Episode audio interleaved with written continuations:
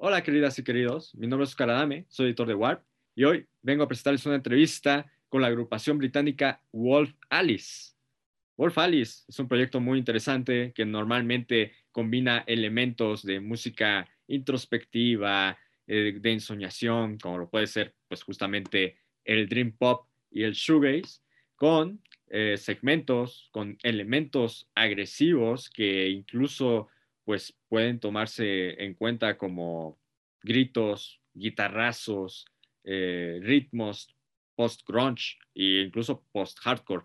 Es una agrupación que combina dos elementos completamente distintos entre sí, eh, dos emociones este, con conflictos, eh, porque tienen la necesidad de narrar historias, de crear como una atmósfera de cuentos de hadas, de los cuentos de hadas clásicos, que no solamente es como lo bonito y lo detallado y lo, lo, lo imaginativo, sino también lo violento y lo grotesco. Eh, ellos llegaron a la fama internacional en 2015 con su álbum debut My Love is Cool, que fue bastante bien recibido, pero que no se comparó a la aclamación crítica que, que recibió su secuela Visions of a Life, que se estrenó en el 2017 y que incluso ganó el premio Music Mercury Prize a Mejor Álbum del Año. Ellos tardaron un muy buen rato en lanzar la continuación a ese éxito, cuatro años para el estreno de su tercer álbum de estudio, mismo que están promocionando ahora mismo, llamado Blue Weekend, que es un álbum un poquito más tranquilo, pero en el cual es más fácil profundizar en la necesidad literaria de este grupo por narrar historias que son un poco más complejas de lo que acostumbramos a escuchar en una canción. Este, entonces, espero disfruten de esta entrevista que tuvimos con los cuatro miembros de Wolf Alice. Well, it's pretty nice. I have here your last album this morning. I think it is very uh, well. It has all the the characteristics that made Wolf Alice uh, such an interesting band. It is very eclectic, and it is very uh, nostalgic in a way that I call that it's like uh, looking forward to romanticize a little bit teenage years, right? That's one of the things that I have always have a feeling with the music of Wolf Alice. I want you to uh, maybe um, talk a little bit about this idea that I have that this is music that uh, tells a lot about uh, th- those teenage years and, and youthful. Maybe we just haven't grown up. We're all about 10 years, over 10 years away from being teenagers now, so maybe that's a concern. maybe. But I think also that it is pretty, how do you say, I, I think it is very pure the way that you manage music and yeah. uh, to be pure is also to be kind of naive and sweet in a way i think. Yeah definitely. I think what you said is probably sums it up quite a lot. I think there's a lot of emotion in our music and a lot of it is about human emotion that you know anyone can experience. And i think when you're a teenager you have a magnifying glass on your emotions. Yeah. you kind of feel emotions too much. So maybe that's why it gives you that kind of like nostalgic naive energy as well. but, it's emotional for sure. I want to know a little bit about the meaning behind their their record name, uh, Blue Weekend. The first thing that I, um, how do you say, like think about it is like make a reference to this Blue Monday, the saddest day of the year. I want to know, like, if it has something to be with it. I said this one. I want someone to do this one. oh yeah, yeah. well yeah, it's not it's not a direct reference to Blue Monday, but it comes from a moment when we were making the album and we were in a taxi, and Ellie was talking about going to see this forest the next Blue weekend, which was close to where we were recording, mm-hmm. and it just had a nice ring to it. This phrase, and uh, yeah, it was saying like in the record, it's kind of got different reflections of happy and sad and ups and downs which you can also kind of find in your average weekend at our ages, especially as well, like in your twenties. I think my whole life have been defined by my weekends, you know. Really? And there's um, yeah, it's happy and sad, isn't it? Blue. It can be, it can be taken either way, depending on how you choose to view it. And uh, yeah, kind of related to where we were coming coming with with the songs this time around. What were you making on that uh, space when you say Blue Weekend? This is like a Blue Weekend. What what was the input to to say that word?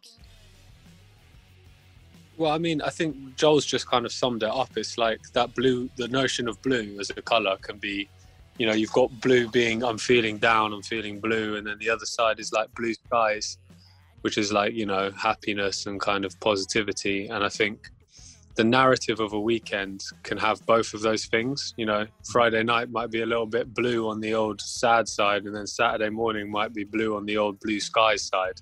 So that like kind of uh, yin and yang of things and like that broad scope of emotion that can be encapsulated in a small space of time, which I suppose is what you're doing in an album, which is just kind of short. Uh, this is our shortest album. Is why we wanted it to kind of represent what we'd made because it has sadness, happiness, and all the other good stuff in between that. Yeah, that's pretty nice. Hey, Jonathan, now that we are uh, discussing this here and being that you have like a lot of books behind you, I am pretty uh, sure that Wolf Alice have a lot of, of influence on short stories, on novels, on, on well, a lot of literary influences. Uh, being that also Wolf Alice is the title of a short story, right? So I want yeah. to know uh, what was the input uh, of literature uh, put into this record. If you maybe made some songs based on some stories uh, what do you think is the the um, how do you say like the paper of of literature on your band? Do you think it is something pretty important? Yeah, I think reading is kind of an easy easier way to kind of get inspired if you're especially you know if you're touring or you know confined uh, it's just an easy way to be transported somewhere else and you know to to lift other people's ideas for your own uh, so if i ever feel a bit stumped for ideas you know i often look back at my notes of things that i've wrote down um, that have inspired me whilst reading or or you know watching films or even just having conversations with people so it's it's uh, it's important to us in that way. Um, but i don't know how like, i think in the past yeah we've wrote songs that are like directly about like a film or a book that we've read but you know i think in this one it's more so that like just uh, maybe you know, words or phrases or ideas and stuff from other people might have inspired us, but not we've not directly kind of made a music version of a book or something like that. If that makes sense. I have always think that you are like a interesting front woman in a way because you're not always singing, right? Like some of the approach of the way that you tell things on songs are not really like singing. You are like paraphrasing or maybe uh, not like reading, but like preaching on, on some songs, right? Um, I want to know a little bit about this focus that you have uh, on some songs, on some pieces, as being that it is weird in, in a really good way for a band of of this type of rock band. Uh, what do you mean? Kind of like the way in which I deliver the words and stuff. Sure. Uh, yeah, yeah. I think like sometimes I sometimes find when a song for me is like when you're starting to write a song and it's like being driven by the words that often then your kind of me- melody kind of is or the me- melody often kind of confines you a little bit so if you have a lot to say or you get keep getting ideas and stuff it's easier to squeeze them into almost spoken word in a way. Um, So that's often why I've returned to that kind of way of delivering stu- stuff. Also, s- melody is really hard. Yeah, to write an original melody is really hard. So. You used to write poetry before focus on music, focusing on music. Me, uh, I've definitely tried, but you know, I kind of suck at it. To be fair, Oh, yeah, hey. I wasn't. I was in poetry. I did go to poetry club and write poems about all the boys I fancied at school. You know. Oh, that's pretty nice. That's pretty also. Well, um, the name of the band is Wolf Alice, and well, I have read the short story. I think it's pretty terrific. Uh, it's about a, girl who is not quite human because she was raised by wolves, right?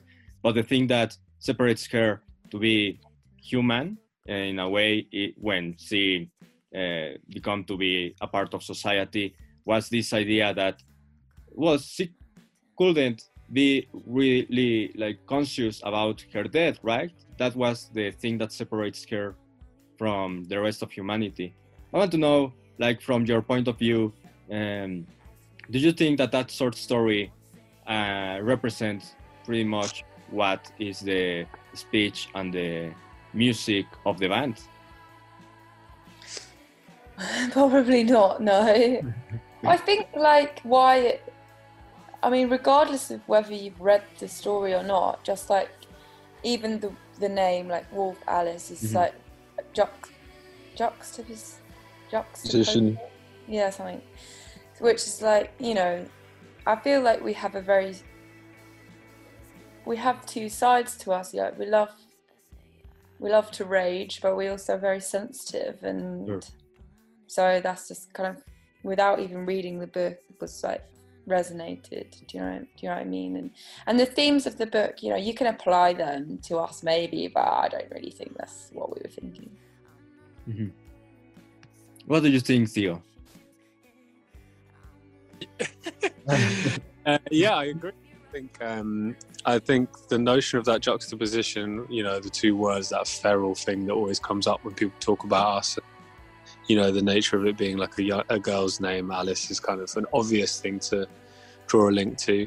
And then there are some themes that uh, that, that we kind of probably share in that book, especially in the earlier incarn- incarnation of Wolf Alice, with uh, Ellie being with you know starting band with one of our best friends.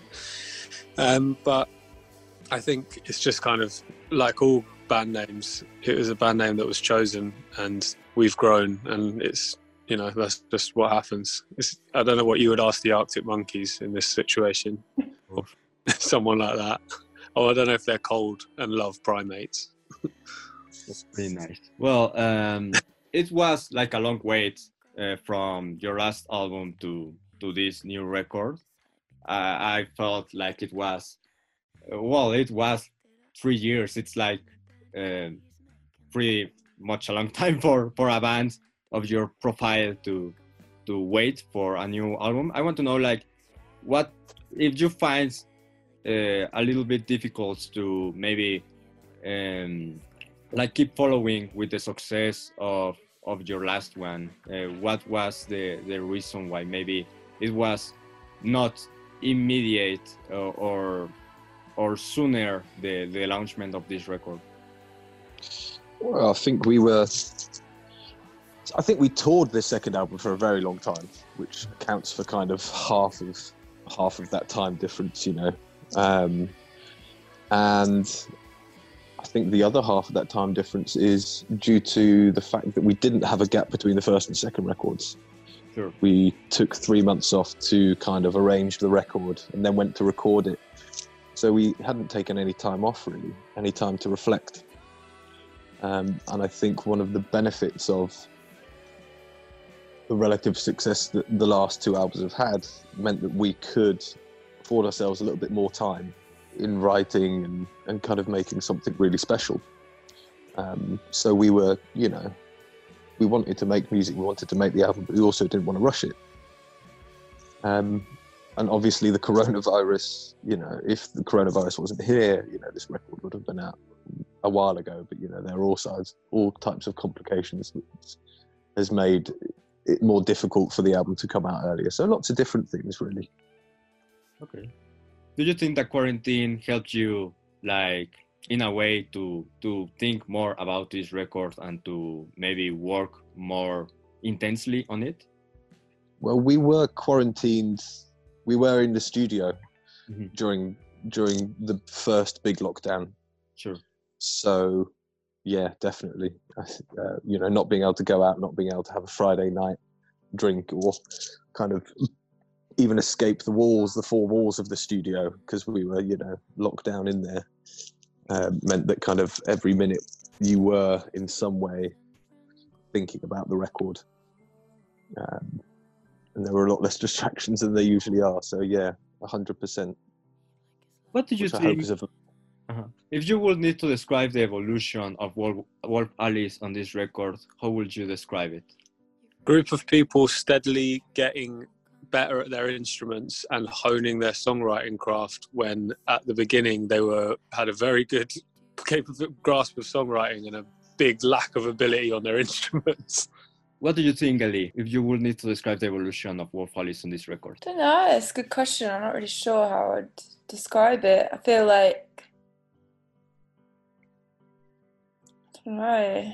Uh, I just think we're just bolder, but like in a kind of it's quite subtle ways t- to me, really. And I don't feel like I feel like the foundations of Wolf Alice haven't really changed. We just we're just almost just more confident in that that those foundations were good in the first place.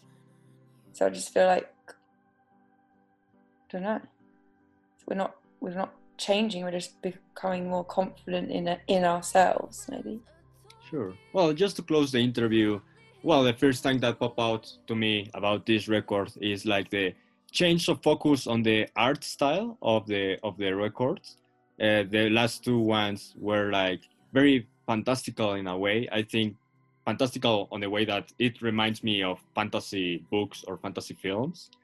And on this new one, you have for the first time your faces being involved on, on the artwork. And I want to know just mm, why why this change? Uh, what what is the focus of, of the artwork on this new uh, material? We were so proud of it, we wanted to put our faces on it. that's incredible. Yeah. well, I think that's going to be everything. Thank you very much for your time. I am sure that this album is going to be a real success, and I hope to see you here in Mexico for the first time, right? You have never been here. Yeah, we've never, Never been. been. Ah, yeah. Fingers crossed, man. yeah, you need to come. Yeah, Do you have Yeah, a lot of Yeah. fans here, and well, they're pretty much like intense. Great. Can't wait to meet him. Great to meet you. Bye bye. Thank you so much. Bye. Bye.